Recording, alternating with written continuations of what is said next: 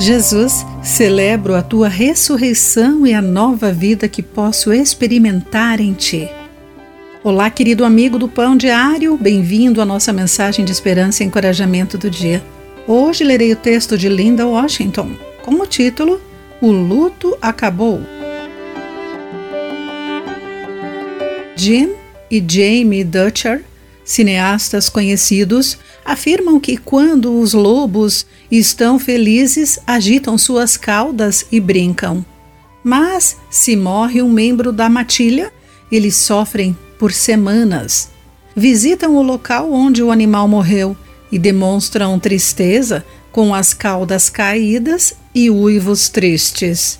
O luto é uma emoção poderosa que sentimos com a morte de alguém querido ou de uma preciosa esperança. Maria Madalena a experimentou, pois era uma entre os apoiadores de Cristo e viajava com ele e seus discípulos, de acordo com Lucas 8, entre os versículos 1 e 3. Mas a sua morte cruel na cruz os separou a única coisa que lhe restara fazer por Jesus era terminar de ungir seu corpo para o sepultamento, uma tarefa que o sábado havia interrompido. Mas imagine como Maria se sentiu ao chegar ao túmulo e encontrar não um corpo sem vida e mutilado, mas o Salvador vivo. Embora ela não tivesse inicialmente reconhecido o homem diante de si, o som do nome dela falado por ele lhe confirmou quem era: Jesus. Instantaneamente, a dor se transformou em alegria.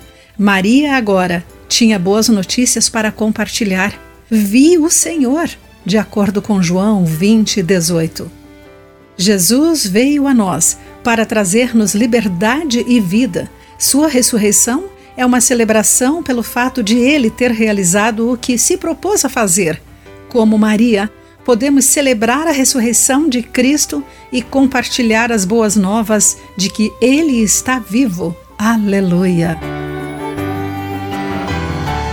Querido amigo, como você compartilhará as notícias da ressurreição de Cristo nesta semana? Pense nisso. Aqui foi Clarice Fogaça com a mensagem do dia.